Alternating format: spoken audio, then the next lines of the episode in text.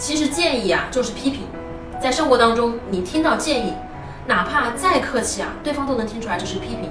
所以啊，在这个地方我们要学会提问，只有用提问的方法才能唤醒孩子内在的动力。什么叫内在动力呢？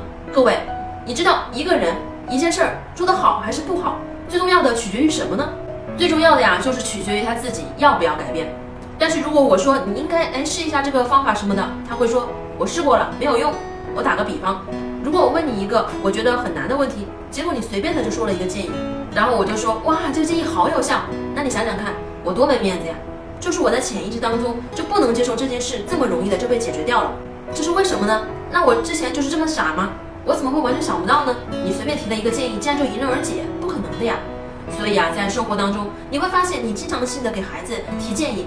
到最后的结果啊，往往就是不了了之。